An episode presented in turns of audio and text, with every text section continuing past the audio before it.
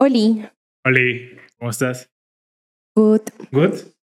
Del 1 al 10, ¿qué también estás? Café. ¿Café? Sí. Café. ¿Necesitas mucho café en la mañana para despertar? ¿Eres una persona que necesita del café para. A veces, esta, esta frase de. Es que yo no puedo existir sin mi tacita de café primero. No, definitivamente no. Pero me gusta mucho. Aparte, creo que tengo una relación muy emocional con el café, porque a veces me gusta como que con, con azúcar o a veces me gusta sin azúcar, con leche, sin leche, ¿no? Pero ¿cómo es eso emocional? O a ver, desarrolla. O sea, de que se me antoja de diferentes maneras. O sea, hay días que podría probar el café y decir, ay, no, no tengo ganas. O me sienta mal. O, o hay días en donde digo, ay, qué antojo. O sea, no sabía, no sabía que quería café hasta que lo probé, ¿no? O hay días que solo digo, ay, qué rico, pero ya no, no sé, ya no me lo quiero servir. Ya, estás haciendo que... Es muy emoción, es muy volátil. Ah, ok, yo pensaba que lo que querías decir era que se homologaba mucho a cómo te sentías en ese momento, a lo mejor.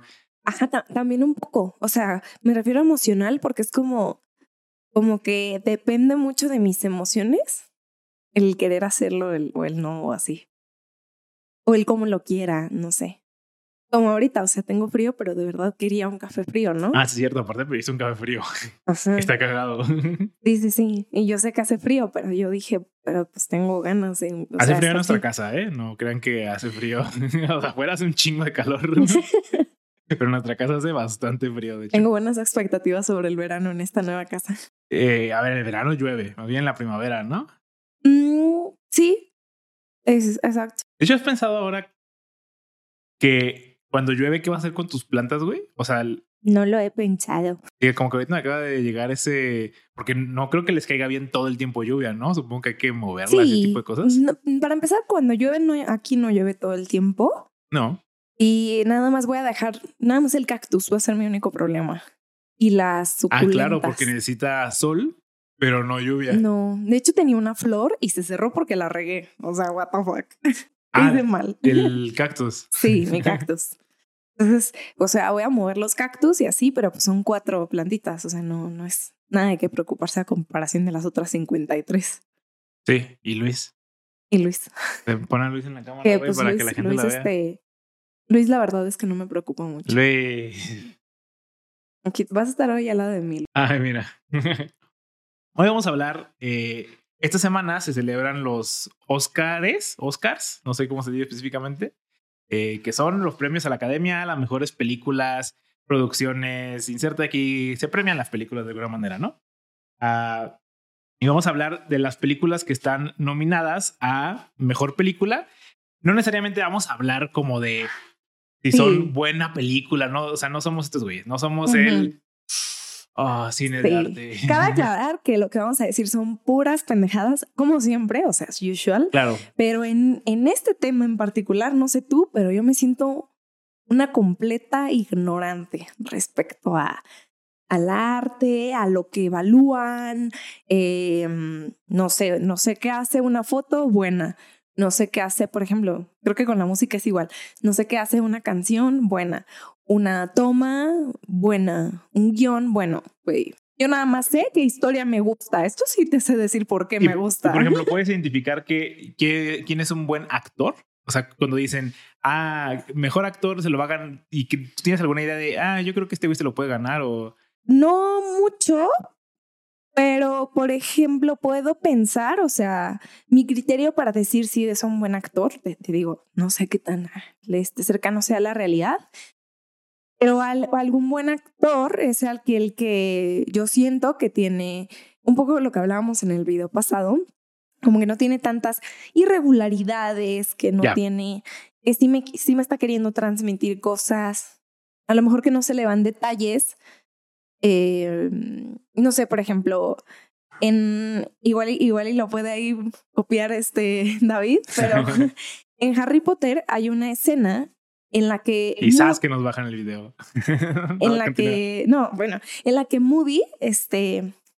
O sea, estoy hablando de Harry Potter, entonces Moody, el que, el que tiene como un, un ojo raro, eh, ve a su papá, o sea, digamos, no es, no es el papá de Moody. Moody está, está eh, actuando ser otro, otro personaje, ¿no? Entonces cuando ve al papá, al papá de este personaje, que pues enteramente es él, se le va como a hacer el, el tema de la lengua, como el tic que tiene con la lengua, que le hace así como, ¿sabes? Ajá. Y e, eso, eso, eso como que se me hace así de que ah, es, un buen, es un buen ejemplo, o sea, es como un buen detalle porque estás imitando como tu personaje, ¿no? En este caso, Moody es un buen actor de, sí, del otro, ¿no? Sí, de David Tennant. David Tennant, exacto. O sea. Sí, a ver, pero por ejemplo. Ah, y, y, y, y, eso me imagino que es un buen actor, algo así como que se ubica como decir, ah, sí me puedo como, como ser tú. Sí. y entiendo lo eh, que dices de ser constante en el personaje, pero creo que también es importante eh, la dirección per se, ¿no? O sea, siento que eh, hace poco vimos nosotros Glee y hay muchas irregularidades en los personajes, pero no creo que tenga algo que ver con los actores per se, sino como con el director o el productor que quiso como, ah, sí, este, este personaje probablemente jamás haría esto, pero ah, yo lo voy a poner aquí porque pues se me antojó, ¿no? Ah, claro. Sí, mm, sí, exacto, pero a lo mejor está en el, aunque tú digas, híjole, güey, ¿por qué se le ocurrió a este cabrón hacer esto y tal? Em, yo creo que tú como actor pues tienes una pizca de decir qué pudo haber pasado Imaginemos que yo siempre eh, como pastel, güey. Y un día me dijeron, güey, pues de la nada vas a comer una ensalada. Entonces, en parte del actor, pues tiene que ser así que, güey, ¿cómo le hago para transmitir que esto es real? O sea, que esto es parte de algo. Eh, y eso también creo que, pues sí, como tú dices, puede partir en base a la dirección, sí, pero también creo que el actor tiene buena amplitud, buena, buena, buen espacio para buen espacio para jugar. Sí, claro, tiene sentido. Pero bueno, independientemente de eso, no vamos a hablar de específicamente ninguna de esas cosas, ni de la fotografía, ni de la actuación, ni de nada. nos salvamos de decir más tonterías. Que esto no vamos a decir tonterías, pero, pero mira, este, de hecho vamos a hablar de un poco de los tópicos que se mencionan en cada una de las películas. Para dar un ejemplo, me gustaría empezar con eh, la película de Elvis. Ok. Eh, lo que me gusta mucho de esta película es justamente cómo ah, hacen parecer ridículos a las personas que piensan que el, cómo Elvis mueve las caderas es como algo satánico, es como algo como uy, mm. muy malvado, muy. ¿Sí me a entender? Este, este proceso como de que, ay, no, no, no, ese güey está moviendo las caderas de manera muy, muy malvada. Deberíamos de. Como satanizar la sexualidad o la. Claro, en ese sentido es satanizar la sexualidad, pero me gusta mucho eso de la película porque tú, visto desde acá, dices como qué ridículos que eso les cause tanto conflicto. Pero hoy en día también tenemos esos mismos sentimientos sobre otras cosas y seguramente en 20, 30 años van a decir como qué ridículos que eso les parecía satánico o eso les parecía malvado. Por ejemplo, yo recuerdo cuando cuando empezó a hacerse, empezó, bueno, más bien cuando se hizo el video de, de Miley Cyrus de Wrecking Ball. Claro. Y para todos era como, como, güey, o sea, Dios santo, ¿cómo sale encuerada? Eh, no, no, la verdad no sé bien qué criticaban, ¿sabes? A mí se me hacía un poco como, pues, güey, pues, pues X, ¿no? O así, o sea, como que no le veía tanto big deal, pero entendía como que el, el punto de, de vista de estas personas que es como, como no, güey, o sea. Sí, está tentando contra la moral. Sí, este, o, o criticaban mucho como, es que era Hannah Montana, o sea, ah, cabrón, o sea. Entonces tú ya como actor no puedes salirte de Spider-Man, güey, no puedes hacer ninguna otra cosa.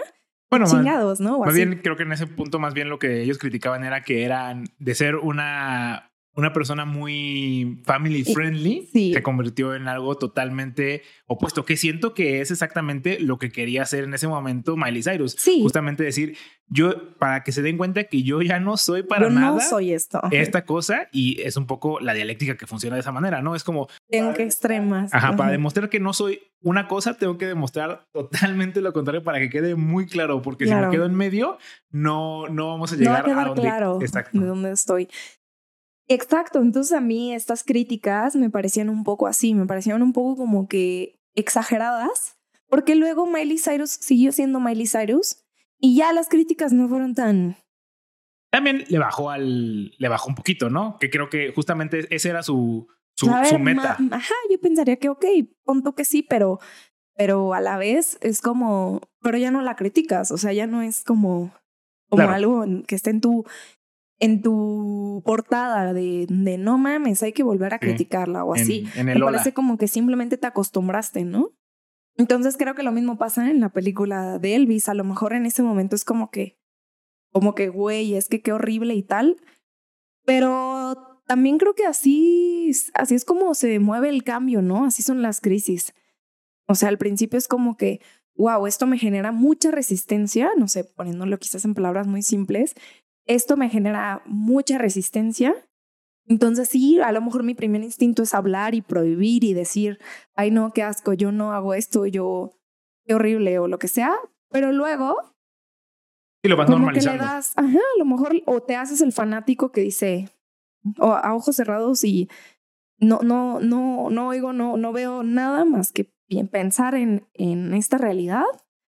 O sea, en Si él está el, mal, el yo estoy bien. fanático, el fanático es el decir, güey, yo creo a toda costa que esto está mal y no puedo percibir, no soy capaz de percibir algo que, que me haga dudar de si esta creencia es correcta o no, ¿no? Entonces, o te haces fanático o pues, simplemente vas, vas viviendo y vas diciendo, ay, güey, pues no está tan mal como pensaba. O, ah, güey, mira, yo también puedo. O, ah, ya, esto ya vive en un contexto más similar al mío. ¿No? Em, entonces creo que es como lo normal.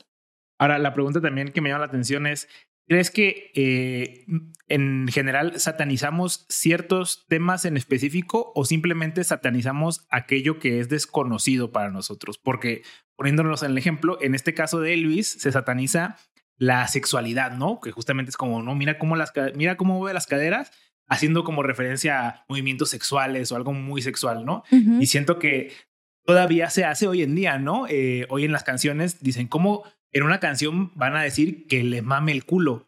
Sí, sabes, o sea, eso hoy, ¿no? Es demasiado, es como demasiado sexualizado y así, eh, pues como que se ha movido un poquito cada vez la barrerita, ¿no? Cada vez este se va, como que un beso, un beso en una película, ay, no, Jesús Santo, Y es que ni siquiera lo considero tan extremo. O sea, a mí me parece, por ejemplo, la gente que no sé, que no, no sé, nuestro, cuando éramos chicos quizás que era como, no, qué asco el reggaetón.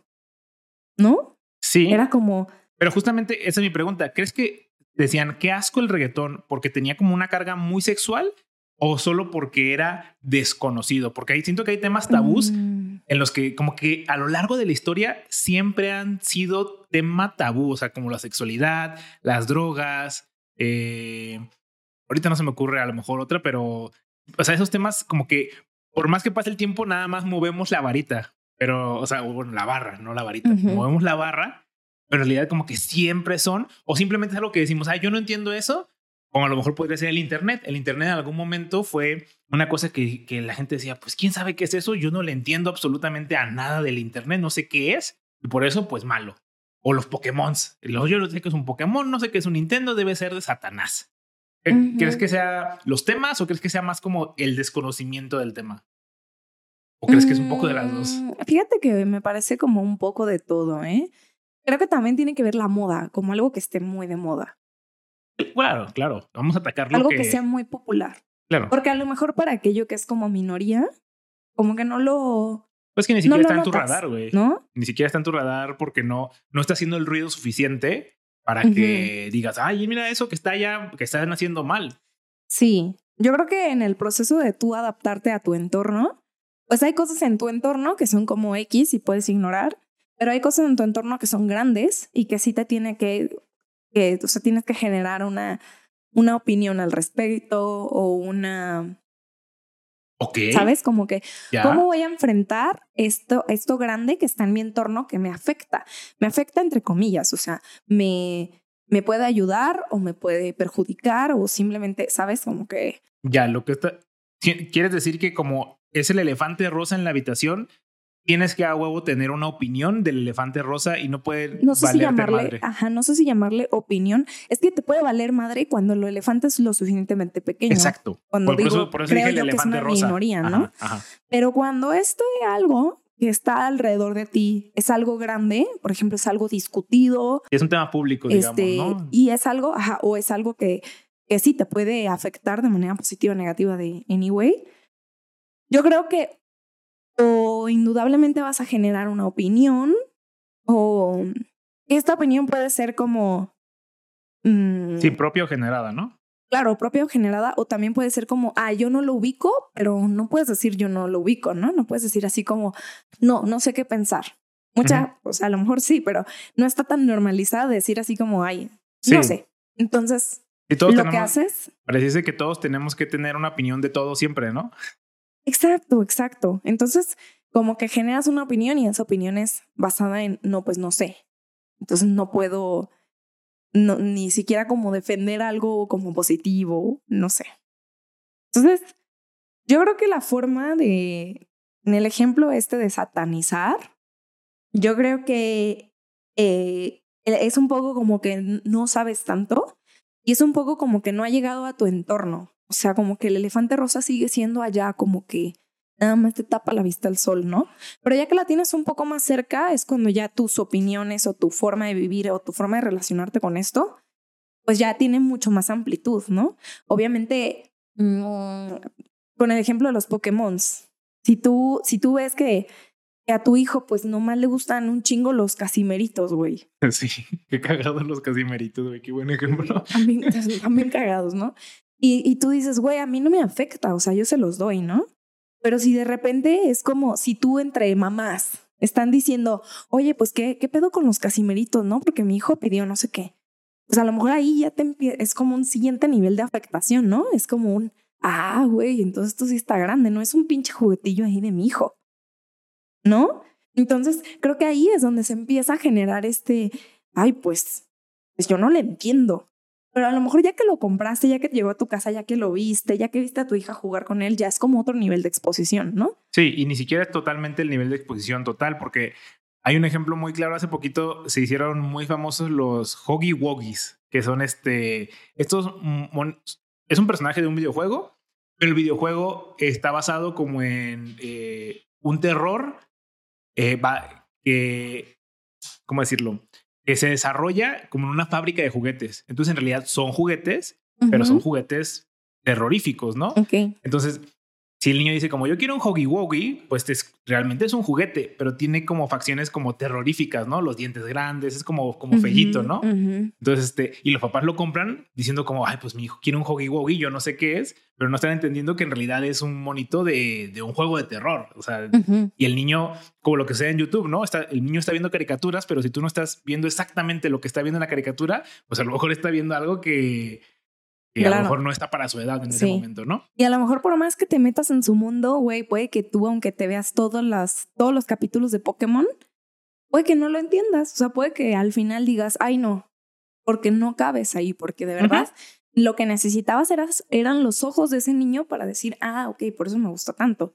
Creo que también tiene que ver un poco con la, con la empatía o con el, o sea, además de la exposición, creo que la diabolía, o sea, la satanización de las cosas yo creo que tiene que ver con falta de, conocimiento, de, empatía y de exposición. Ya. Independientemente del tema, ¿no? Que siento justamente como lo, lo estoy redondeando ahorita, ¿no? Que hay temas que, que definitivamente son más difíciles porque conocemos menos. O sea, pero todo se basa en la cantidad de desconocimiento que tenemos del tema, ¿no? Pues, por ejemplo, nosotros, a pesar de que la sexualidad lleva con nosotros pues desde que existimos y probablemente las drogas también tengan un gran porcentaje de nuestro tiempo compartido entre nosotros y ellas. aún así hay muchas cosas que desconocemos. Un ejemplo a lo mejor es la marihuana. Hay muchas cosas que desconocemos de la marihuana y muy seguro muchas cosas que desconocemos del éxtasis, de... Es que, y es que justo, por ejemplo, el problema con eso es que es la, es la exposición, porque normalmente a lo que no tienes exposición es porque de un inicio estuvo clasificado como no, no tienes que tener exposición. Entonces, es como, es un poco como este animal salvaje, ¿no? Es como, no, no, no, aléjate de él. Entonces, claro que si me dicen aléjate de él, es peligroso, pues yo le voy a generar cierta, cierto miedo, fobia, eh, repulsión, ¿no?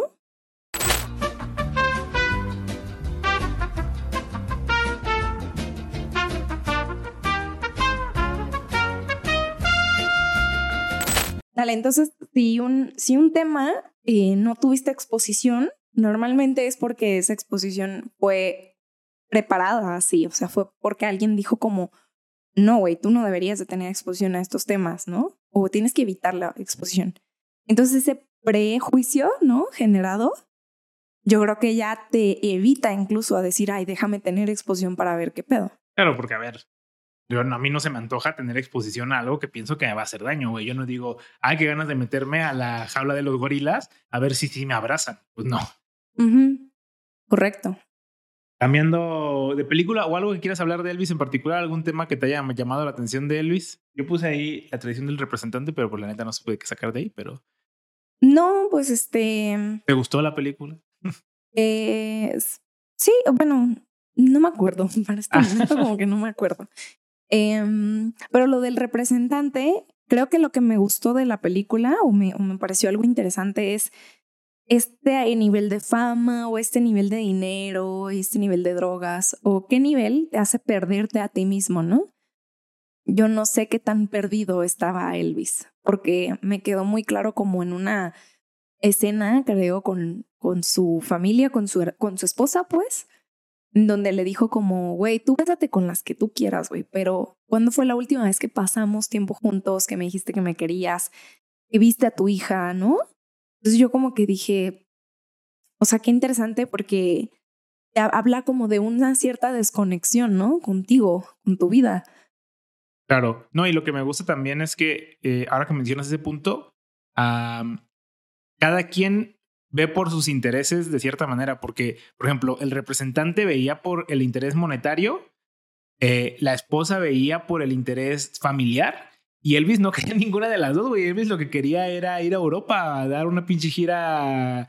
Y al final o sea, ni, no hizo ninguna de las tres. Bueno, bueno, así hizo lo del, lo del representante, a de cuentas, ¿no? Pero e, estaba un poco perdido de nuevo, ¿no? O sea, estaba perdido en qué es lo que quiero, generar dinero, generar fama, generar... Creo que él sí tenía muy claro que era lo que quería, nada más que... O, sea, bueno, entonces a, mí lo que quiero expresar es, para mí perdido es cuando dices, no sé a dónde voy, o decir quiero llegar ahí, pero no sé cómo hacerlo, o no administras tus recursos para llegar ahí.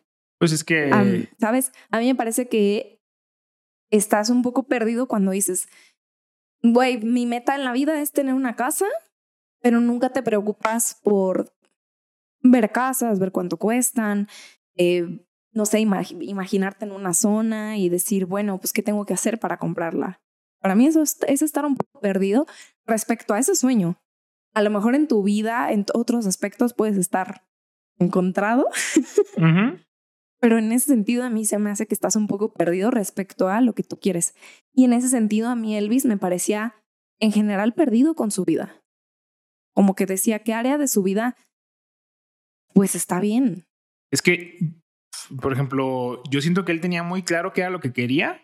El problema es que, como dices tú, no tenía los medios para cumplir su sueño, pero era porque había deslindado esa responsabilidad a otra persona.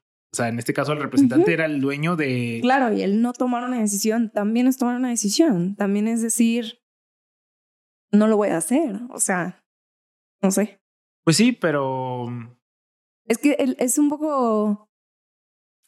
Ok, imagínate que yo dije, bueno, quiero comprar una casa. Pues yo me voy a acercar con un agente de ventas inmobiliario y le voy a dejar la responsabilidad a él, ¿no? Ajá, es que siento que es un poco lo mismo, o sea, como que al final lo que le salió mal es confiar en la persona incorrecta. No, no parece una falta de administración. ¿Sí a entender? O sea, entonces siento que, o sea, porque siento que lo que me estás diciendo ahorita es que eh, tú debes de tomar las riendas de tus sueños y no pedirle como nunca ayuda a nadie. Es que creo que cuando delegas mm, correctamente o cuando delegas algo como tu, tu vida, pues lo ideal es que estés como viendo a ver si eso te está resultando bien. O sea, como, bueno, delegas eh, un poco, como el capítulo que hablábamos de, delegar, tú decías, ok, hay que tener métricas, ¿no? Sí, definitivamente. Y, ese tipo de cosas en las, son las que yo no veía que tenía respecto a su representante, ¿sabes? Más bien, siento que tenía como dos métricas. Ni, a sí mismo. No, no, no, yo siento que sí tenía métricas, güey. Tenía la métrica de o sea, tenía la métrica de querer irse a Europa y esa no se estaba cumpliendo. Pero al mismo tiempo tenía la métrica de tener las mujeres, tener las drogas, tener este, estas cosas que sí se cumplían. Entonces siento que él nada más decía como, hoy sí quiero ir a Europa, pero también no quiero dejar de tener todos estos lujos que tengo. Entonces, como que ponía, yo creo que ponía eso en una balanza y decía, por eso no, no lo corro, no sé. No, a ver, ¿y qué te parece cuando, cuando está la chava y, y él le dice, voy a dejar todas estas cosas por ti? O sea, porque lo voy a hacer. Sí, es que... Entonces, ¿qué significa? Pero en realidad ahí siento que él no estaba, él quería darle la satisfacción a su mujer de cumplir el sueño a ella, pero yo siento que el sueño de él era ir a una gira por Europa y presentar su música al resto del mundo. Eso es lo que yo creo. Pero eso no es estar perdido al mismo tiempo. Eh, pues no sé si estar perdido, pero definitivamente no iba en, las, en la dirección correcta para realizarlo, ¿no? Eh, sí, siento que sobreponía, o bueno, no sobreponía, pero tenía estos eh, como, como Angelito y Diablito, pero tenía como siete de ellos, güey. Es como que tengo que hacer gusto a todas estas personas, pero también tengo que darme gusto a mí. ¿Qué hago? ¿Qué no hago? ¿Sabes? O sea, como que había tantas variables ahí que era muy difícil, que creo que ahorita vamos a hablar de eso un poco en, en otra película, donde debes de sobreponer tus gustos por los gustos de los demás, cuando sí, cuando no, pero es, es un tema complicado definitivamente. Pero bueno, ¿Algo más de Elvis? No. Este, la otra película que también está nominada a mejor película es Todo en todas partes al mismo tiempo. Una película extraña, definitivamente. Eh, a mí me gusta mucho describirla como muy Scott Pilgrim, como muy. como que. Rara, no sé si es rara, pero no sé si tiene muchos simbolismos o qué es exactamente lo que quiere representar con cosas que parecen no tener sentido, como la parte del, del bagel y estas cosas como, como que parecieran aleatorias. A lo mejor es porque yo no puedo ver como esos simbolismos de, ah, es que el bagel representaba eh, la epifanía de, yo qué sé. Eh, pero lo que me gustaría enfocarme es en la relación que tienen eh, la mamá y la hija, que siento que es como... De lo que se trata, ¿no? No sé si es de lo que se trata porque siento que otra vez, hay como tantas cosas alrededor que a lo mejor yo perdí totalmente eh, el, foco. el foco de lo que quería decir la película, eh, porque escuchaba a alguien decir que era era esta, era lo, lo, que quería representar era la filosofía de que te valga madre el futuro porque todo ya está decidido y escrito de alguna manera. Y bueno, ahí supongo que cada quien ve lo que quiere, ¿no? Y en este caso yo vi la eh, relación de la mamá y la hija, ¿no? Que en la película la hija eh, quiere, quiere matar a la mamá, ¿no? Eso es lo que entiendo. O quiere. quiere ¿Matar a la mamá? Es, exactamente lo que quiere hacer la hija. Yo recuerdo que quiere hacer. Em. O sea, la quiere como secuestrar para enseñarle lo. Es que que no, la, la mamá era como. Muy exigente. La mamá era muy pero era como el. Como un villano, o sea, como una mente villana. Esa era la hija. Digo que no me acuerdo. Ok, entonces. La mamá quería matar a la hija. La hija quiere matar a la mamá. Ah, ok. No, mira, no, en general no me acuerdo de las películas. No es algo que ah, yo pero no querías verlas. a ver, las vi. No, pero no querías verlas el fin de semana, güey. Ay, no. o sea, con la primera vez ya tuve suficiente para decir, no hay nada interesante en esta película, disculpen. Pero bueno, el punto es que eh, entonces, en algún punto de la película. Ya me acordé. En algún punto de la película descubren los viajes interdimensionales. ¿O interdimensionales? No, interuniversales o universal. Los viajes entre los universos. Y eh, se supone que la mamá descubre los viajes entre los universos y descubre que su hija es probablemente la única persona que puede hacer esos brincos entre los universos o hacer brincos lo suficientemente grandes y hace y la pone a ella en eh, la posición de ser el chivo expiatorio para que pueda hacer los brincos interuniversales o entre, entre los universos. Y eso hace que, de alguna manera, la, la hija no muera, pero se convierta en este ente como súper poderoso en el que, o sea, de alguna manera sí, como que muere una esencia de la hija, por tener que complacer a la mamá. Eh, y la hija como que quiere vengarse de la mamá justamente por haberla puesto en esa posición. ¿Ya más o menos te suena algo de esto? O sea, sí, pero creo que esto es mucho de tu interpretación, ¿no? Bueno, lo de los viajes así era, güey. O sea. Ah, ok, ajá, es que lo de los viajes no, no me acordaba. Pero la, la, ajá, o sea, la hija, no, es que yo como me acuerdo es que la hija lo único que quería era un abrazo de su mamá, ¿no? ¿O por qué todo se soluciona con un abrazo de la mamá? Eh, sí, porque o sea, en realidad no la quiere matar. Yo sé que no la quiere matar. Oh, okay, pero justamente lo que quiere es la aceptación de la mamá sin la necesidad de cumplir una expectativa. Sí. O sea, quiere decir, yo quiero que me ames como soy y no por lo que tú quieres que sea. Porque la mamá era justamente lo que hacía. En todos los universos, la mamá presionaba a la hija para que hiciera lo que ella creía que era lo correcto. Y eso hizo ah, que en el universo en el que la mamá descubre los viajes interuniversales o interdimensionales, la ponga en la posición de es que tú tienes que ser el héroe porque es tu responsabilidad ser el héroe porque tú eres la única que puede hacerlo. Y esa es la presión que finalmente hace que pues, la niña se convierta en esta cosa. Ya, ya, ya, claro. Extraña, sí. O sea, al final de cuentas, yo también siento que se trata de la relación entre la hija y la mamá. Eso es lo que a mí me proyecta la película. Ya. Igual yo estoy mal. Sí, eh, pero eso de matar a la mamá, como que ya no dije en qué, en qué momento. En qué o sea, entonces, ¿por, qué la quiere capturar? Claro. Si ubicas que mata muchas versiones de su mamá en muchos universos. sí, pero me suponía que era un poco como. Em, como, como que ella sabía la verdad, ¿no? Como, como un villano dándose cuenta de por qué es un villano. O sea, imaginemos que tú das una vuelta atrás en tu vida y dices no mames, güey, es que esto que me caga de mí es causado por esta, por esta otra cosa. Pues tú no te, no te puedes como a, matar a ti mismo, ¿no? Lo que haces es como cobrar venganza y decir, ah, entonces voy a matar a esto que me hizo, que me hizo malo o que me hizo así.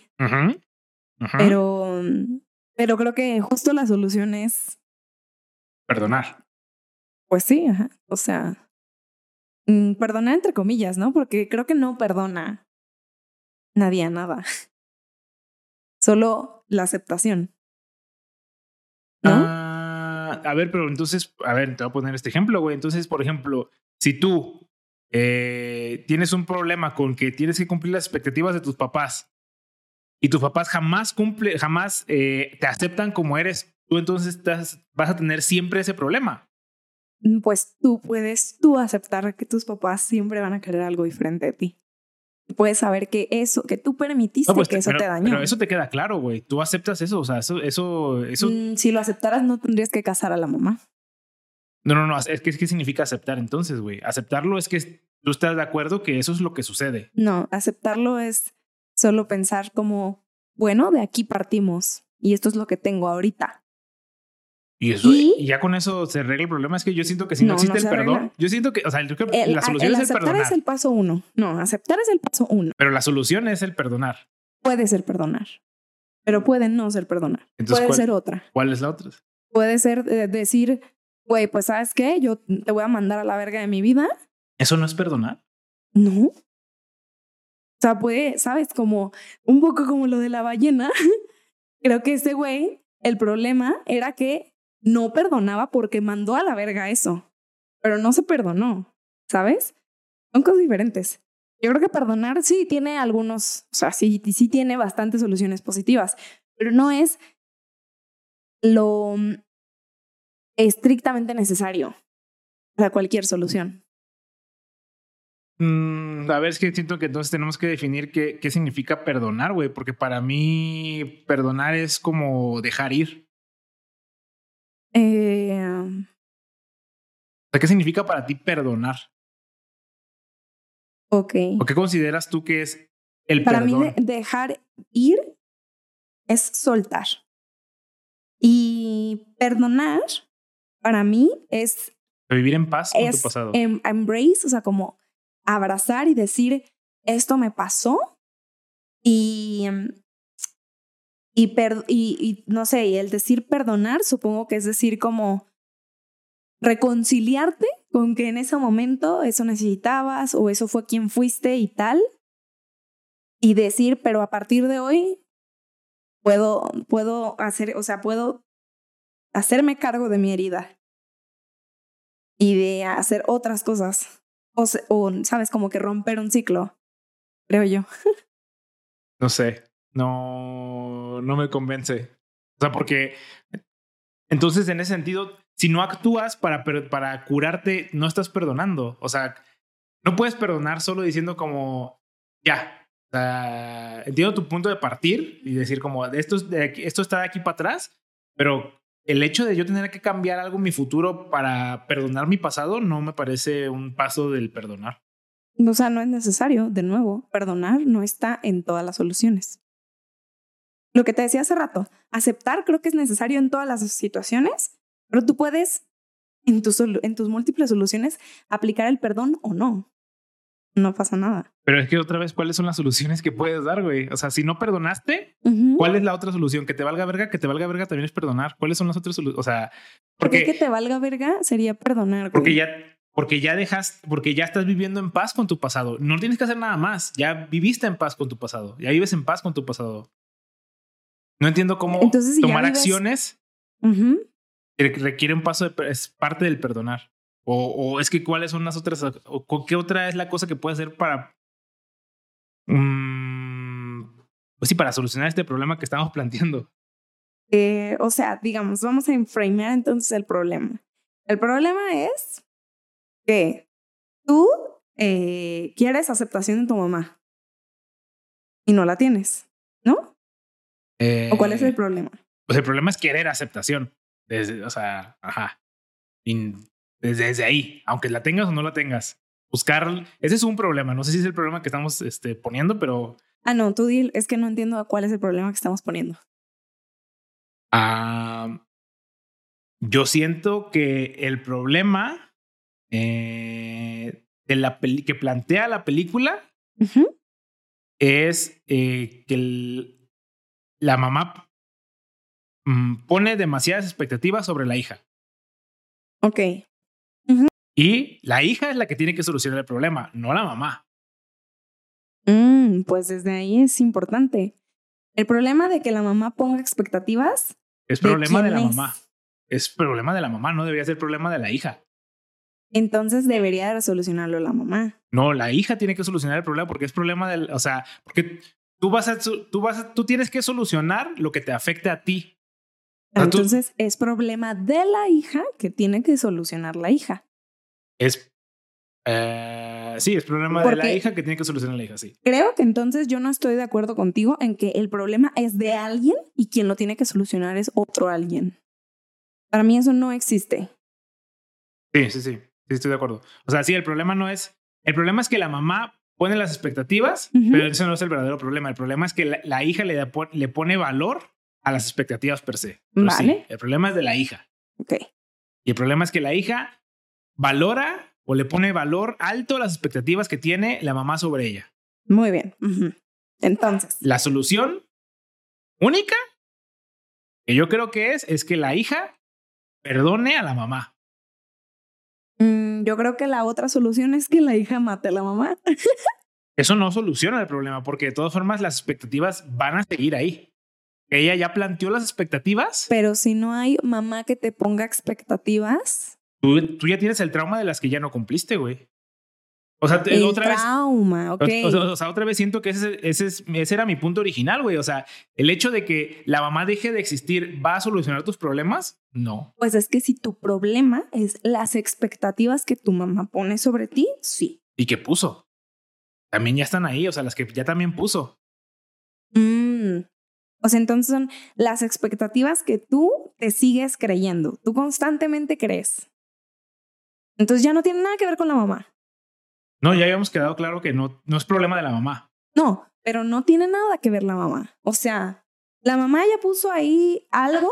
Sí, la mamá es intercambiable. Que la, la mamá puede, puede desaparecer y, no, y entonces el problema es, a mí me dijeron, eh, esto es lo que debo de ser y yo me lo creí y yo no puedo dejar de creérmelo. O esta creencia me afecta mucho. Correcto. Entonces, puede que no tenga nada que ver con la mamá. Sí, Porque- la mamá es intercambiable. Porque, Porque como tú dices, puede no haber mamá y tú y el problema, va a problema? seguir ahí. está ahí. Entonces, pues pri- principalmente yo creo que ve a terapia. que, o sea, si tu problema es que no te sabes deshacer de las expectativas ajenas, la primera, o sea, el primer paso es entender por qué te está, por qué te está pasando esto, ¿no? ¿Por qué es importante mi expectativa? Ajá. Y ya que descubras como, ah, no mames, güey, es que una vez así me dijeron y pues me hizo clic. Y ese clic me ha durado toda esta vida. Y ya que dijiste, vale, este clic pues, ni, este, pues está aquí, pues ni modo. Creo que ahí es la aceptación. Es decir, como, como, chale, pues sí, o sea, e- este, este clic de, de decir, ah, es que en, el, en mi pasado hubo esto y esto y aquello que me hizo sentirte así y que me hizo pensar esto, yo creo que es donde lo aceptas y donde dices, "Mm, yo aprendí a que- que... debía de ser de esta manera. Y para mí eso es aceptar. Ajá. Tu solución, yo creo que no necesariamente tiene que ver con el perdón, a la, o sea, con perdonar a la mamá o recibir perdón a la mamá, pero creo que sí perdona a ti mismo. Sí, sí, probablemente es perdona a ti mismo. Entonces puede que, o sea, simplemente puede ser como de autorreflexión. Entonces no necesitas a la mamá. O sea, no necesita ver este abrazo ni nada. O sea, la mamá puede, haber, puede seguirte diciendo mierda, por ejemplo.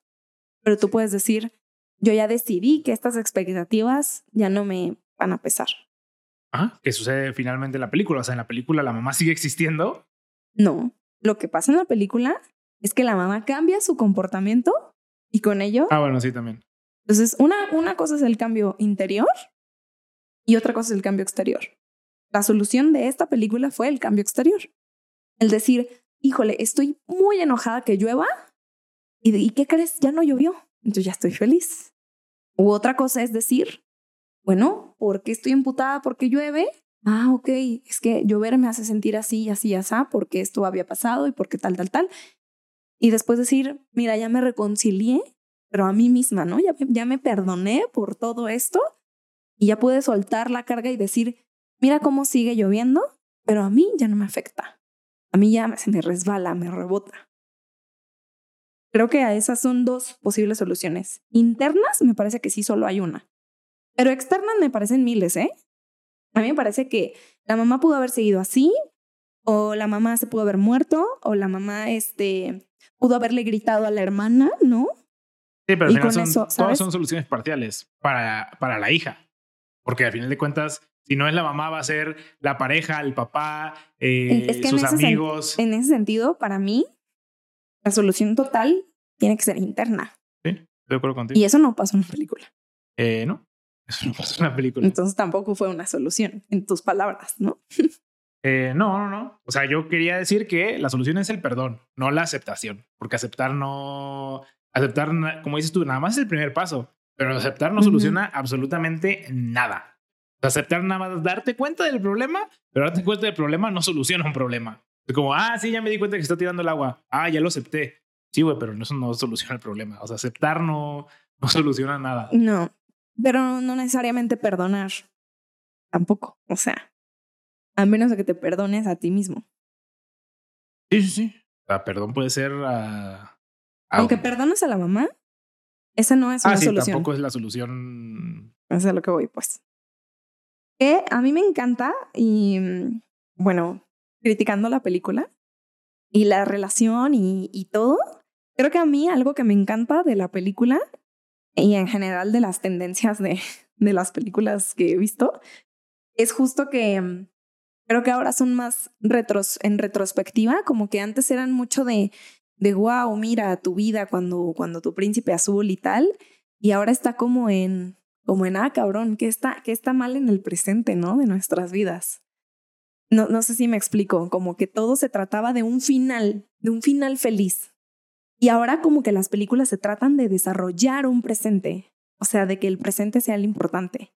Por ejemplo, en La Cenicienta, lo importante es que se quedó con el príncipe, pero no fue como este tratamiento de sus hermanas en cómo sobrevivió a esto de sus hermanas, este, cómo fue feliz a pesar de todo esto. ¿Me entiendes? Como el foco era como, güey, eh, qué perro que se quedó con el príncipe.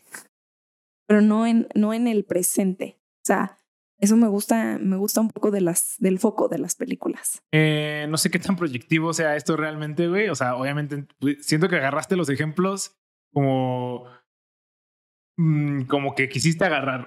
o sea, siento que agarraste el. Ah, la Cenicienta fue porque. O sea, sí, definitivamente estoy de acuerdo contigo. Se enfoca mucho en el final, en el futuro. Sí, a lo mejor la proyección. Por ejemplo, ¿sabes? El, no, pero siento en, que en las películas se acababa con por ejemplo, con que Simba tuvo una hija, güey.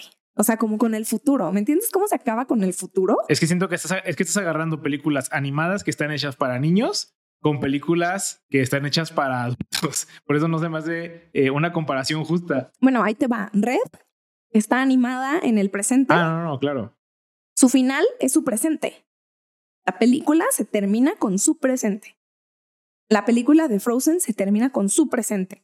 Eh a ver qué significa con su presente, güey. De nuevo, el final del Rey León es mira cómo tuvo un hijo. El final de la Cenicienta es mira cómo se casó. El final de Red es mira que mira cómo ahora se lleva bien con su mamá. Ahora, ese es el tema. Eso es lo que me encanta. Mira cómo ahora tiene un hijo Simba. Mm, no es ahora, porque no me explicaste cómo fue que estos güeyes tuvieron un hijo o cómo es que culminó Ah, e, esta historia del presente con un hijo. No tiene sentido, no tiene, sabes, es como una proyección. Pero no es también como, mira cómo ahora Cenicienta se quedó con el príncipe. ¿Te explicaron cómo, o sea, cómo se construyó la historia de mm. amor? Es que no me explicaron de la historia de amor, güey. Me explicaron de cómo esta morra tenía una vida bien puteada con sus hermanas y de cómo vivía ahí. ¿Sabes? Me explicaron una escena de cómo empezó su amor. Pero el problema no era, híjole, el amor de estos dos. No, el problema era todo el desvergue que estaba viendo en su casa Cenicienta. Pero no sé, quizás tienes, tienes razón, es cuestión de focus. Y en el mío pienso, mucha parte de la película la Cenicienta fue en casa de la Cenicienta con los ratoncitos y encerrada en la, en la habitación y maltratada, para que el final no sea como, mira lo que ya no está maltratada. ¿Sabes? El final es una proyección de mira cómo se quedó con el príncipe. Pero, de nuevo, es como... Sí. Mi forma de verlo. Entiendo tu punto. Siento que... Ajá, siento que lo que quieres decir un poco eh, es, mira cómo a pesar de que sufrió todo esto, eh, todo se resolvió para que ella fuese feliz, a diferencia de un poco las películas de ahora de, mira cómo esta persona está sufriendo todo esto y cómo esa persona está solucionándolo para ya no tener ese problema per se. Eh, en parte, por ejemplo, es como, tú me estás diciendo que la vida de Cenicienta se, se solucionó con un matrimonio, pero yo no me quedé, o sea, yo no tengo esta retrospectiva de decir, entonces Cenicienta casada, ¿la siguen maltratando?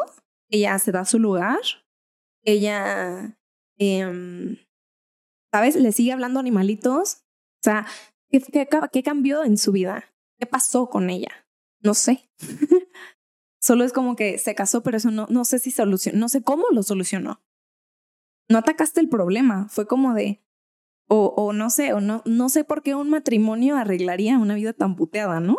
A mí me haría llevar, a mí me, me haría pensar como, pues tus problemas que no solucionaste, porque en la película no me enseñaste una solución sobre ellos, porque, a ver, encerrar al malo, como tú dices, matar a la mamá, no es una solución.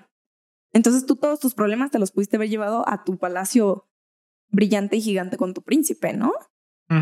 A ver, otra vez siento que, de todas formas, siento que sí es un poco proyectivo el hecho de que, o sea, evalúes una película de niños con otra de grandes y entiendo cómo ahora hay una película de niños que hace, que, es que sí toca esos temas, eh, pero digamos que siguen siendo, siguen siendo pocas, siguen siendo raras. Eh, y siento que en realidad lo que quieren hacer las películas es proveer a la sociedad de lo que la sociedad quiere escuchar en ese momento.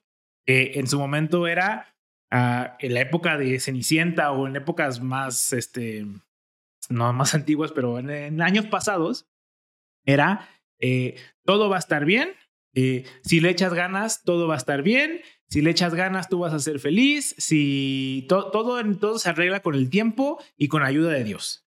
Y eh, lo que lo siento que la, ahorita la gente quiere escuchar es eh, tú, tú debes de amarte a ti mismo. Tú debes de, tú, tú cuídate a ti mismo y tú, no sé si decirlo. ¿Cómo en qué película te dicen cuídate a ti mismo? No, más bien como que quieren atacar mucho este, el problema psicológico. O sea, como que todo, es, todo es arreglar tu psicología, todo es arreglar tu, tu, paz mental. Siempre se trata de tu paz mental. Todo va encaminado hacia eso. O sea, al final de cuentas es, es o sea, la película de Turning Red y de todo en todas partes al mismo tiempo es, es muy bonita para nuestra generación porque nuestra generación eh, cree que tiene traumas con sus papás y que sus papás fueron los que eh, les generaron sus traumas. Ajá, los ogros, exactamente. Entonces, como que estas proyecciones de que sí, tu papá fue un ogro eh, y tú, pero tú ya estás sana.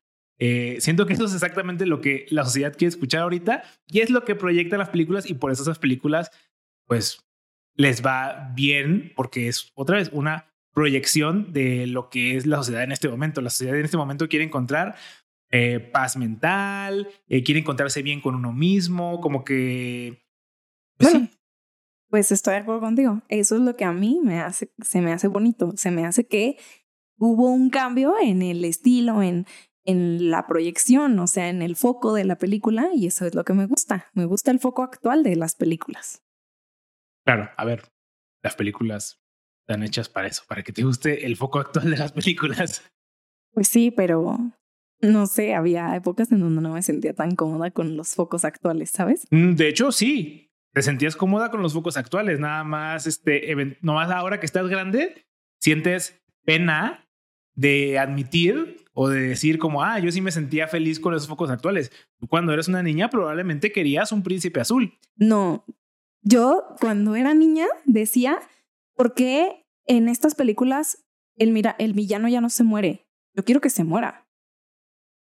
Yo estaba inconforme con, mis, con las películas, pero de nuevo, está bien. A lo mejor sí tengo pena de admitir otras cosas. No sé, a lo mejor. A ver, también siento que no matar al villano también... O sea, matar al villano también era algo que la gente quería en su momento. Y, yo quería seguir viendo después, pero a lo mejor me da pena admitir que no es cierto, que yo quería paz y así. no, que tú, no, yo creo que sí, o sea, que sí querías eso. Ah, ah, ok. Me desconcentré entonces, ajá. Sí, nada más. Ahora a lo mejor ya no está tan bien visto porque es como, ay, nada más hizo un error, pero él es humano y los humanos cometen errores y no deberíamos de morir por nuestros errores. O sea, bueno, claro, hoy en día digo, Qué pendeja que de niña quería esto, pero... Eso es exactamente lo que quiero decir. O sea... Pero yo sí he estado inconforme con decir... Sí, sí, entiendo. Eh, este foco no me está gustando para nada. Sí, como a ver, ahorita va a haber gente que también ve todo en todas partes al mismo tiempo y dice, no estoy conforme con la mamada que están diciendo aquí, porque lo importante es ganar dinero, no estar bien con tus papás ni estar bien contigo mismo. Y está bien para ellos. O sea, sí, sí. La Sari del pasado hubiera dicho que la mate. sí. La Sari de seis. Estuvo súper random, pero me encantaba. O sea, por ejemplo, veía de que Aristogatos, por ejemplo, Ajá, es que en todas se moría, güey, de que Scar lo mataba, ¿no? Scar le pasaba algo. En Aristogatos el malo se iba, de que, ¿sabes? Como que desaparecía de la película. Yo decía, como, bien, chido. Pero luego cuando empezaron a aparecer películas de que, pues de que el villano pues no moría, o sea, nada más era como que, ah, pues ni le pasaba nada malo. Yo decía, no, ¿qué? Sí, y siento que eso... Eso me hizo de una persona muy justa y eso, eso es, horrible a veces, querer tanta justicia en el mundo. Ah... Tener tanta expectativa sobre la justicia en el mundo, más bien. Más bien, eh, lo que querías, o sea, uff. Eh, Pero bueno, no sé, ¿eh? puede. Sí, no, más bien siento que tú pensabas, tú como niño pensabas que los problemas se solucionaban cuando, cuando desaparecían del mapa. No, o sea, siento que es lo mismo. Eso, eso otra vez, regresamos a lo de la película. Tú piensas que el problema que esté con tu mamá va a desaparecer cuando tu mamá se muera. Exacto, exacto. Sí, o sea, Y eso, así, así era la filosofía de antes, güey. Pues es que, otra vez, antes así se solucionaban los problemas. Algo, sí. Por algo ejemplo, está yo mal. siento que yo no le tengo tanto respeto a la muerte porque yo digo, como que de chiquita me implantaron tanto este de que el villano se muere y así, que como que yo digo, ah, pues no está tan mal, ¿no? Sí, es como la cárcel. Es como la cárcel. No está tan mal. Sí, es duro, es duro. Ajá. Ah, pero alguien muy woke te va a decir, no, pero los derechos humanos y la pena de muerte está mal porque... eh, y X, Y, Z. Pues, ajá, por eso digo que mi percepción, pues sí puede ser diferente por las películas. Eh, la siguiente película es la película de Los Fabelmans. Eh, en esta película, eh, desde un principio, se te, dem- se te mm, incita, se te da como ciertos hints, ¿cuál es la palabra? Ah, Pistas. Pistas eh, de que la mamá le está siendo infiel al papá con, su- con el mejor amigo del papá. A ver, yo la palabra infiel, híjole, lo dudo, ¿eh? Ok, justamente es, ese es un poco lo que quiero, a lo mejor siento que vamos hacia la misma dirección de, de- de- Ujú. del platicar esto. Sí, en Ah. mi perspectiva, la mamá fue fiel a su familia. O sea, justo por la culpabilidad que siente al final de separarse de su familia. Es como, güey, yo tengo deseos egoístas que nunca hice caso porque mi fidelidad estaba con la familia. Así que esto de pistas de, de que dio infidelidad, mm, lo plantearía de otra manera. Ok, y justo creo que es la pregunta, ¿la mamá está mal por buscar su felicidad a costa, entre comillando a costa, de el bienestar de la familia? Mm, a ver, ¿está mal para quién? Pues no sé, En general, dices tú. Eh, pues es que siento que a veces queremos todo, queremos encapsular todo en algo generalizado sin pensar en los específicos.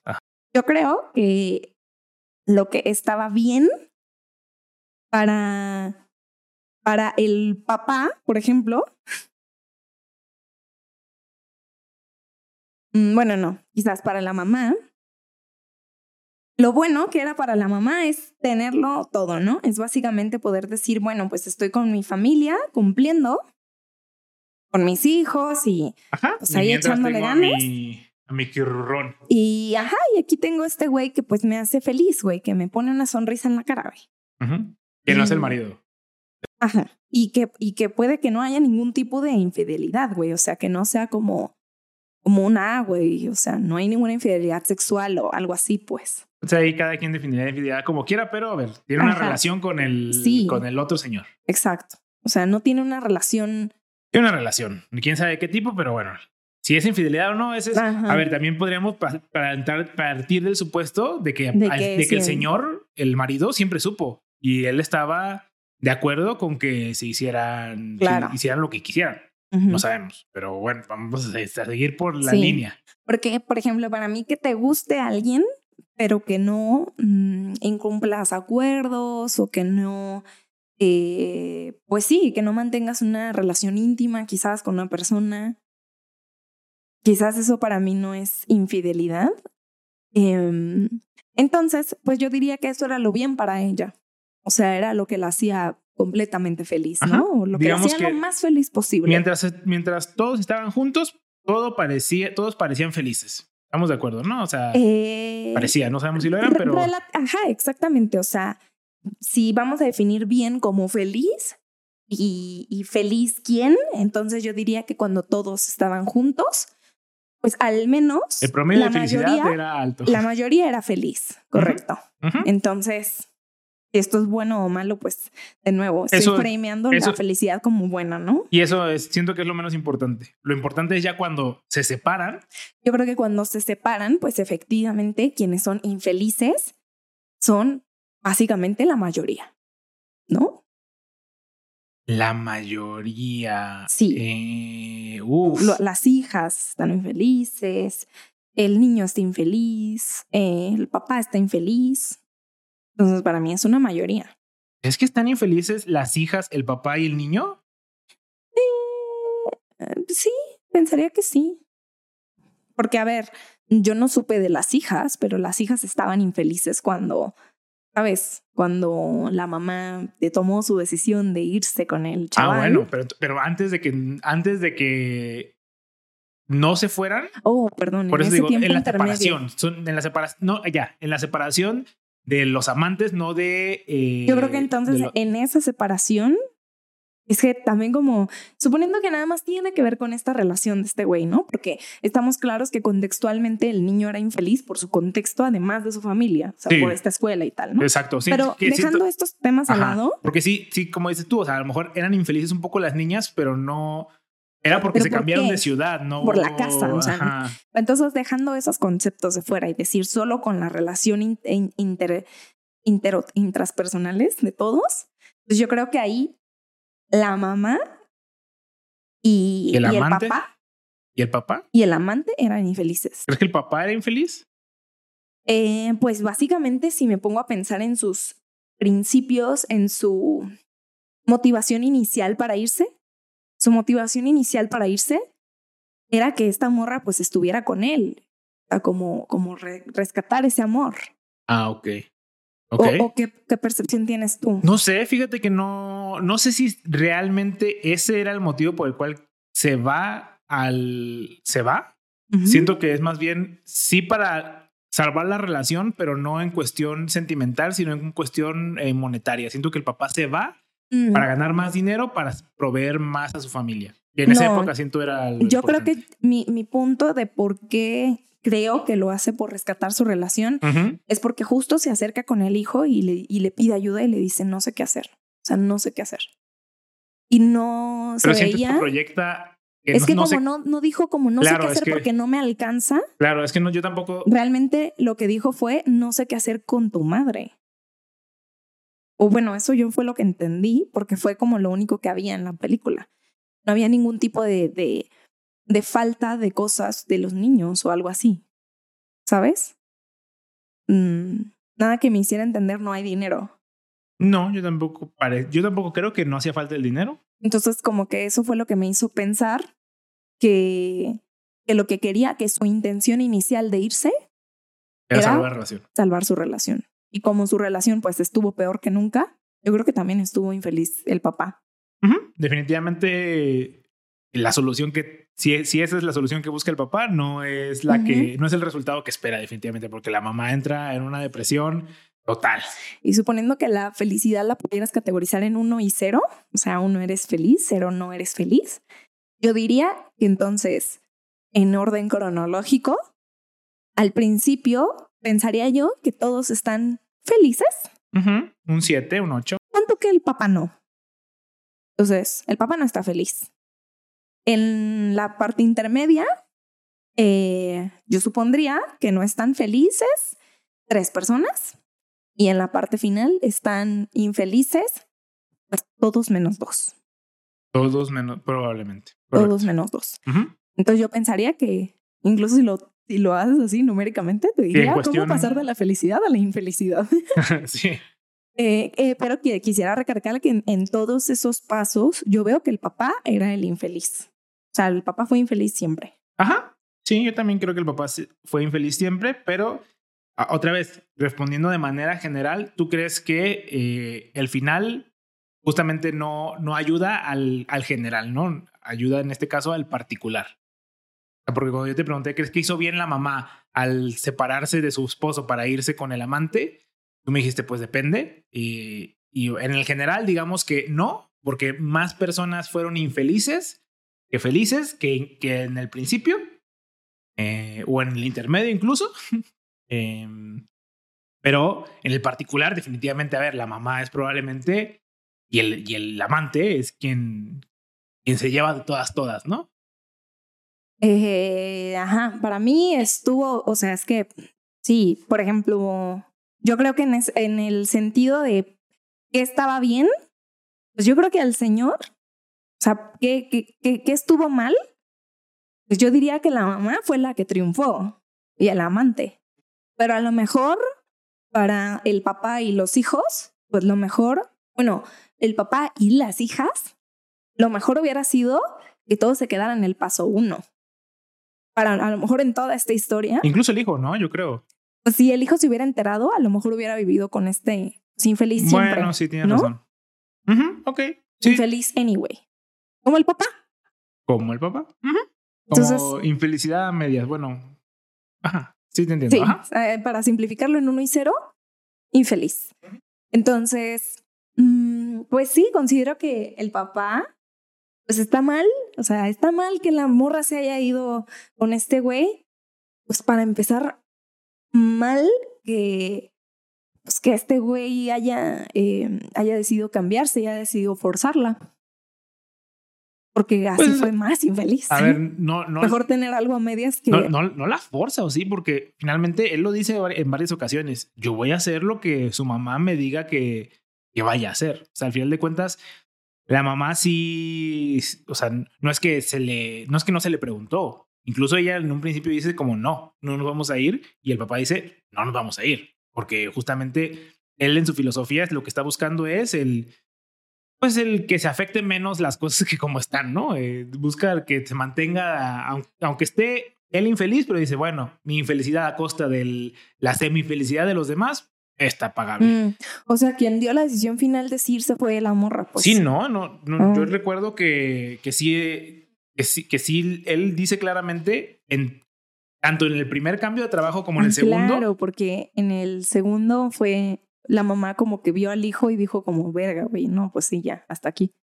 Ándale, creo que sí Mm, es algo ya. así, ¿no? Ajá. Em, pues sí, o sea, qué mal que haya dejado a este güey así, pues... Pues no lo sé, me parece que el mal ya estaba hecho. Definitivamente el mal ya estaba hecho. O sea, digamos, suponiendo un segundo antes de que la mamá decidiera dejar a su familia, aunque no lo hubiera dejado, el mal ya estaba hecho, güey. ¿Crees que entre... Pero, ¿Y crees que si los hubiera dejado antes hubiera sido mejor? O sea, Mm, ¿hubiera sido menos doloroso? Uf, mm, complejo. La verdad no sé nada de la historia de ella con el amante, porque como dices, desde el principio era como lo obvio, pero mm, yo creo que el punto clave o el punto de inflexibilidad justo es cuando el hijo lo- la descubre y cuando el hijo se lo dice, o sea, no cuando el hijo la descubre, Sí, cuando, eso da igual. Cuando ella descubre que el hijo sabe. Cuando ella descubre que el hijo sabe, yo creo que ahí es donde ya se parte, o sea, se parte en dos el decir, no, pues, ya qué puedo hacer con mi vida, ¿sabes? Y yo creo que mm, algo que dice ella, incluso en su discurso, como de, no sé, como de algo relativo a estar completa o algo así, o algo relativo a que yo no voy a, yo no estoy feliz aquí. Creo que para mí la infelicidad y la felicidad son contagiosas. Sí, yo también yo creo que el- afecta. que lo, debía, lo debería de haber hecho. ¿Cuándo? ¿Quién sabe? No soy quién para decir cuándo deberías di- divorciarte si algo anda mal. Tal, tal vez también, a ver, jugándole al abogado del diablo, pudo haber superado este güey. A lo mejor no le dio el tiempo suficiente para, para decir, pues ya, o sea, no sé qué tanto fue calentura y qué tanto fue A ver, calentura que te dura O sea que- todos esos años. O sea, no, no calentura, más bien, o sea, como decir, es que extraño acá, ¿sabes? O sea, este, siento que eso sucede en muchas cosas, ¿no? A lo mejor dejas de, de comer brócoli y dices, extraño el brócoli, pero pues te durará una No, cantidad. Sí, yo creo que no soy experta en eso. Yo creo que de, de verdad eh, tienes un, un heartbreak y de verdad tomaste decisiones en el heartbreak. O sea, en el me acaban de romper el corazón, güey. Y, en- Exactamente. y el me acaban de romper el corazón, estás tan mal que, Sí, no tienes la mente clara para tomar decisiones, a lo Sí. mejor, ¿no? que para mí tomar una decisión tan grande es un poco delicado. Es como cuando estás muy feliz y cuando estás muy triste o muy enojado, no tomes decisiones, porque a lo mejor de esas decisiones te puedes arrepentir. Luego, cuando estés más tranquilo y digas, no mames, Claro. ¿Por que qué siento- me dejé llevar? ¿No? Pero no lo sé. O sea, yo creo que sí pudo haberle, habérsele pasado, por decirlo así, un poco esta emoción tan fuerte y después decidir y decir qué es lo que quiero. ¿Sabes? Pero creo que también nos muestra en la película cómo es una persona muy emocional. Y a las personas muy emocionales, yo confiaría en sus emociones. unas personas racionales, o sea, que son más racionales que emocionales, te diría, híjole, mejor evita tomar decisiones por la emoción. Pero alguien que es emocional, como que creo que está más en contacto con esa parte y que se va a equivocar menos si toma una decisión tan fuerte. ¿no? Sé, a ver, es que como yo estoy siempre en el espectro tan racional, me cuesta trabajo empatizar con, con ese como, ah, si eres una persona emocional, toma decisiones emocionales y te van a llevar por un buen rumbo. A ver, siento que yo siendo un extremo tan opuesto, me cuesta trabajo verlo, pero vale, o sea, te la compro. No, no, tengo, no tengo ningún argumento contra ello. Este, pero bueno. Eh, hablando un poco de la emocionalidad y la racionalidad, algo que también me llama la atención de la película eh, es como la mamá es, no sé si la única o la primera, no, la primera, porque no es la única, es la primera que se da cuenta de el verdadero gusto que tiene el hijo por el cine y que y justamente creo que anuda tu punto de que si se deja llevar por las emociones, sí puedes llegar Estás más en contacto, más en contacto con tu instinto. Yo creo que alguien emocional es más capaz de reconocer sus propias emociones y por lo tanto reconocerlas en las demás, ¿sabes? Ajá. Y, que, y, que, justamente como dices manejan el mismo lenguaje. Y, ajá, y que justamente como dices tú, hay ocasiones en que esas emociones son la respuesta correcta. Porque en este sentido, el niño ama el cine. Es, o sea, no, no es un hobby. Eh, justamente es lo que quiere retratar el papá. El papá, al ser una persona racional, mm, dice como, es que racionalmente no puedes hacer cine porque, pues, como diría cualquier papá que es ingeniero, te vas a morir de hambre. Entonces, ah, pero la respuesta correcta... No, porque confiar en los instintos, o sea, ve al papá en qué momento se ve que confía en sus instintos, que le va bien confiando en sus instintos, él realmente dice, güey, ración, o sea, es racional, es tomo, gano más, entonces mejor me, me, me alejo o me voy o él alejo a ella, o sea, no tiene tanta sensibilidad, ¿no? y, y, hay ocasiones en las que esa racionalidad afecta eh, el resultado de las cosas, porque siento claro. Imagínate que el papá en este caso hubiera tenido un poquito de emoción, de, de, de, más sensibilidad en cuanto a las emociones. A lo mejor podía hablar de esto, podía encontrar una solución en conjunto. O sea, ¿sabes? O sea, el pensar a lo mejor como, como, güey, los sentimientos de ella no cuentan, porque él se hacía bolas con los suyos propios, pues menos iba a entender los de ella. Pero si los pudiera, si pudiera haber entendido los suyos y si pudiera haber visto qué es lo que siente él, qué es lo que siente ella, a ver, vamos platicando, vamos proponiendo opciones, vamos viendo que de esto se puede solucionar. Yo creo que pudo haber llegado este, este personaje pues un poquito más alto, ¿no? En cuestión de, por ejemplo, imagínate que la solución hubiera sido la misma. A lo mejor este güey hubiera dicho, esta morra quiere un chingo ese güey, yo no puedo, o sea, la amo con todo mi corazón, la tengo que dejar ir, me voy a ir para acá y voy a ganar bien y pues este, no los quiero ver. Pero ya lo haces desde una madurez emocional, no, de, no desde un no sé qué hacer, entonces huyo, entonces no sé cómo solucionar esto, no sé cómo pedir lo que necesito. Sí, claro, y, y se me hace muy interesante también eh, el personaje del papá, como de verdad demerita, no tan fuertemente, pero sí de manera muy sutil, el, el, la pasión que tiene el muchacho por el cine. Y, y justamente eso lo habíamos platicado cuando, cuando acabamos la película, eh, que el papá, a pesar de que, a ver, que él quiere mucho a sus hijos, no, que, no, no creo que, que, que, los odie ni nada, al contrario, los ama muchísimo, eh, siempre eh, encuentra la manera de, de meritar la pasión del niño. O sea, no. De la niña. Y de la niña, claro. O sea, la niña, que era un claro ejemplo, que es igual que el papá, que yo sí voy a cumplir tus expectativas, papá, es completamente ignorada. Sí, sí, sí. Y, y sí, me gusta mucho, también me gusta mucho ese retrato de la, de la película, que siento que otra vez es justamente lo que, lo que la gente quiere ahorita eh, tus papás, tus papás este, son el problema, tú no. Me encanta el capítulo, criticando a tus papás. la culpa la tiene, el título es, la culpa la tienen tus papás, tú eres, tú eres perfecto. Muy bien. tú vas muy bien. Pero sí, o sea, el, el, el, papá, ah, como que de todas formas, a pesar de que le dice como, sí, hijo, claro, que pues yo te apoyo con lo del cine, es tu hobby. O sea, incluso es este, estos micro detalles que por más perfecto que parecía el papá, porque justamente es lo que discutimos. O sea, el papá en esencia lo retratan como un, pues un papá ejemplar. O sea, incluso la misma señora eh, dice, es que cómo voy a dejar a tu papá si tu papá es, es perfecto. O sea, es el hombre perfecto. Es, es muy educado, es este... La trata súper bien. La trata súper bien, quiere muchísimo a sus hijos, siempre ve por sus hijos. es, es, este retrato del el papá perfecto. Y a pesar de que es el papá perfecto, aún así eh, no, no es... Tiene sus defectos. O sea, y eso, eso me gusta mucho porque intentan pintar al papá perfecto y justamente dejan caer el defecto más importante en lo que, en lo que quiere parecer de lo, que se trata la película, porque la película parece que se trata de eh, que el niño quiere ser cineasta, porque al parecer todo está como visto desde esa perspectiva, ¿no? Como el niño quiere ser cineasta, quiere estudiar cine, quiere todo, o sea, todo se trata de eso. Y es justamente solo en eso en lo que el papá flaquea. Sí.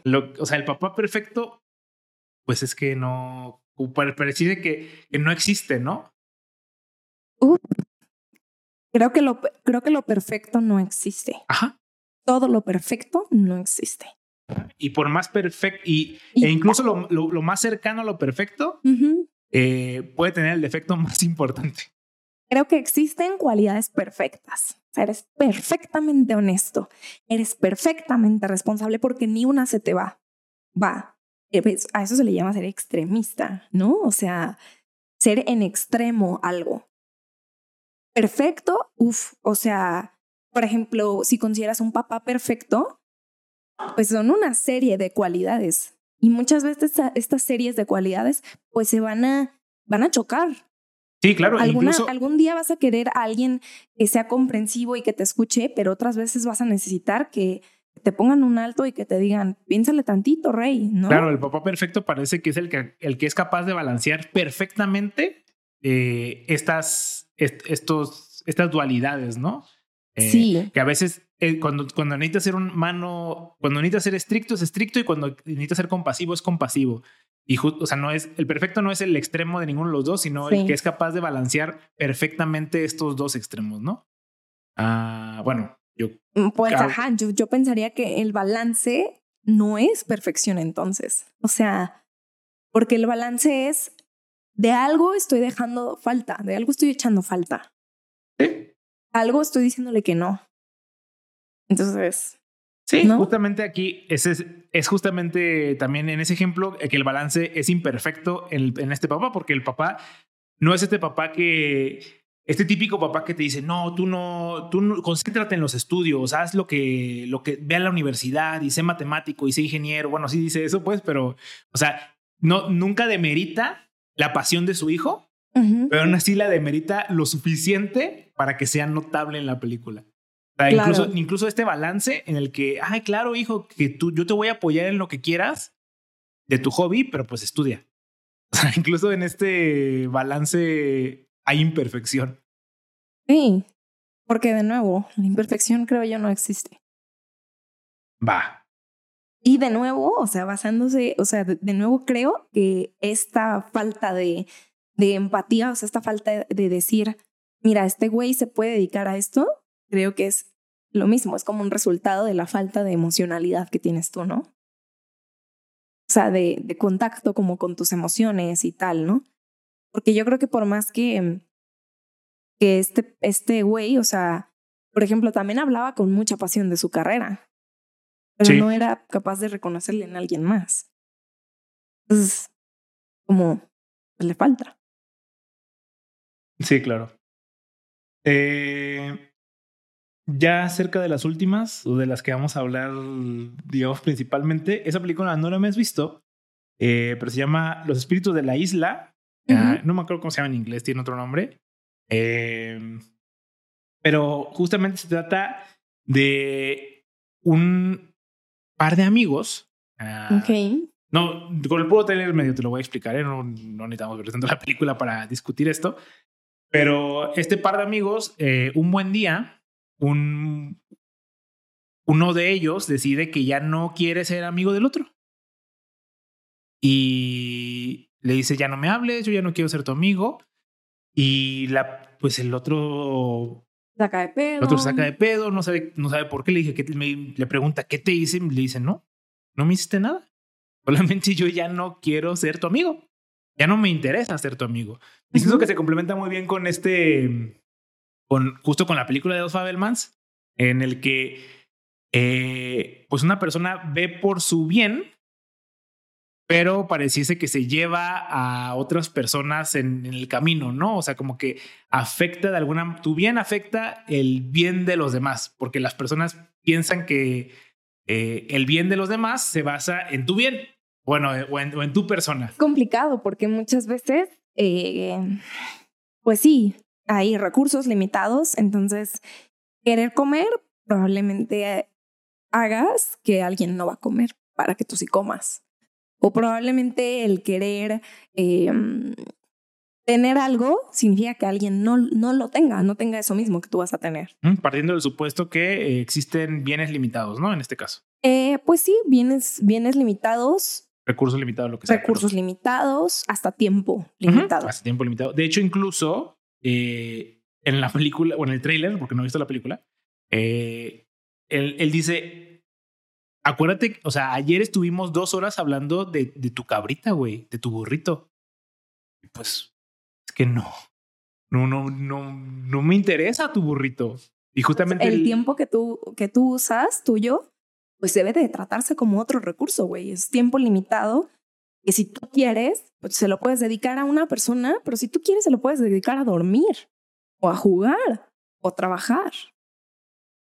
Entonces sí, de alguna manera, sí, el tiempo que tú esperas que yo te dé, mío, como es limitado y yo lo decido invertir en otra cosa, pues claro, va a repercutir en el bienestar o en el gusto de alguien más, ¿no?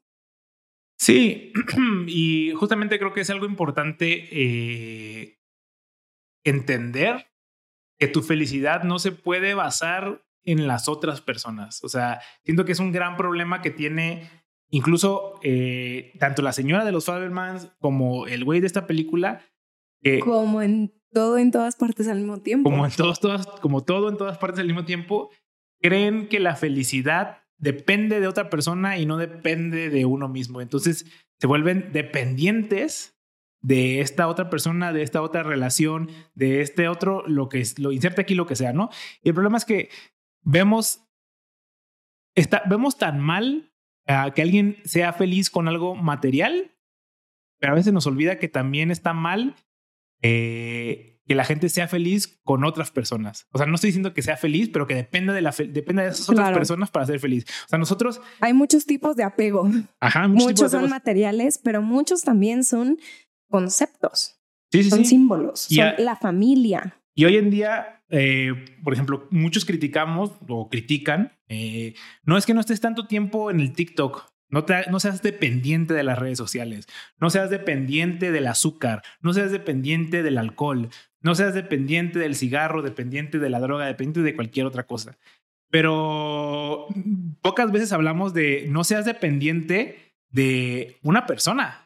Y Y aparte, cuando hablas de una persona, siempre es la pareja. siempre exactamente lo que o a sea, decir. siempre es como, como que ahorita lo de lo que está de moda justamente es sí criticar o sí ver la dependencia al otro cuando ese otro es tu pareja, pero no cuando, Es tu mamá. Cuando es tu mamá, cuando es tu amigo, Cuando es tu es tu hijo. Sí, claro. También es duro. O sea, también es, es la dependencia, como lo dices tú. No es a qué ni a quién. O sea, es por qué depender. Estoy de acuerdo que dependas cuando seas chiquito de alguien para que te alimente, porque no, no puedes hacerlo tú. Pero hay una diferencia entre una dependencia biológica eh, y una dependencia emocional. O sea, está bien, yo, debes de ser dependiente de comer porque pues si no te mueres. Entiendo que existe una dependencia biológica, que existe una dependencia, digamos, física, eh, yo no puedo, yo dependo de mis pulmones, no es como que diga, ay, déjame desprenderme de mis pulmones porque yo soy independiente. No, güey, o sea, te vas a morir. Hay una dependencia biológica, sí, pero las justamente son las dependencias emocionales, o sea, como encontrarle, que la única manera de encontrar la felicidad sea en otra cosa u otra persona. Ah, y, a ver, me parece interesante que en esta película de la de los espíritus de la isla, siento que retratan a la persona que ya no quiere la amistad como el malo. O sea, es este típico estereotipo del señor gruñón. ¿Sabes? Este, este señor gruñón de, ay, no, ya. Y una persona quizás apática, ¿no? Una persona quizás apática. Y justo, no sé cómo termina la película, me encantaría que terminara con lo que estoy diciendo ahorita. Lo dudo. Porque justamente retratan, al retratan a la persona que ya no quiere la amistad como alguien gruñón, más que como una persona madura en decir, yo, ¿sabes qué? Ya no quiero tu amistad, así como... Claro, hay que ser celosos también con nuestras amistades, o sea, celosos en el tema de, de ser codos, o sea, ser codos con decir, ¿cuál es la aportación que esta persona me está dando a mi vida? Si la aportación es puros problemas, puras cosas que no me interesan, eh, cosas que ya no van conmigo, ¿no? A lo mejor dices, híjole, ya no hacemos match, ya no estoy aprendiendo nada de ti, ya no me estás dando valor sabes, o sea, podrías decir, bueno, pues a lo mejor vas a seguir siendo mi amigo, pero te dedico menos tiempo. Sí, bueno, a ver, en este caso creo que la persona es totalmente extremista y le dice, por favor, ya no me hables. eh, sí, quizás es, definitivamente es extremista, pero me, me causa conflicto el cómo, si fueras una relación de pareja, sería como muy bien, amiga. Qué bueno que te deshiciste de, ese, de esa relación súper tóxica que te estaba haciendo. Como, güey, o sea, y con las amistades no puedes hacer eso. No, hacer con las amistades. O con la familia. O con la familia, claro. Este tema de, es que es familia y bla, bla, bla, bla. Y la familia nunca te abandona. Ojalá. Exacto. Este, pues muchas veces ese, ese, ay, es que la familia lo es todo y así, pues también hace como de, de, güey, pero si mi mamá no me está llenando de nada bueno, está quitando lo bueno, pues también es hora de decirle adiós. Los árboles genealógicos también se pueden. Sí, claro. Eh, no tengo mucho de, de, esto, pero sí siento que justamente es eh, lo que estábamos platicando. O sea, que hay que aprender que cuando una cosa, eh, si tú tienes una meta y sientes que algo no está aportando tu meta y sientes que esa meta te trae felicidad, que igual yo pienso que no debería, porque también aferrarse a una meta y pensar que la meta te va a generar la felicidad pues no tiene sentido porque el día que lo alcance significa que ya vas a ser súper feliz. Pero bueno, independientemente de ese tema, eh, pues sí hay que aprender a eh, evaluar las amistades, así como se evalúan los objetos. Es, yo sé que es muy extremista como pensar, las personas son como objetos. Es valor, es el valor te trae. A lo mejor no monetario, pero ¿qué valor me está trayendo esta persona? ¿Qué es lo que yo estoy aprendiendo, qué, estoy disfrutando, qué estoy, qué estoy ganando de estar contigo? cuál es el valor que me trae. Y, y de nuevo, y valorar ese valor y decir, híjole, lo que me trae es puras tristezas, lo que me, me quita energía en vez de dármela, ¿no? Hay que valorar. Ya no hay más películas en las que se hable algo particular. Eh, nada más para terminar, ¿cuál crees que gane? Está las que no mencionamos. No tengo idea. Yo creo que la de la de la primera todo en todas partes al mismo tiempo. Porque, o sea, yo veía que mucha gente hablaba de ella y la recomendaba y así. Cuando la vi, yo dije, yo no, yo no entendí el 70% de lo que vi. Ay, por eso crees que va a ganar. Por eso creo que va a ganar. Cine, cine sí. arte. Sí, otra película que tampoco entiendo es Interestelar y también es como, güey, súper hablada y así. Cine de arte. Pero bueno, supongo que nada más que tengamos que discutir, ¿verdad? Sí. Sobres, ánimo.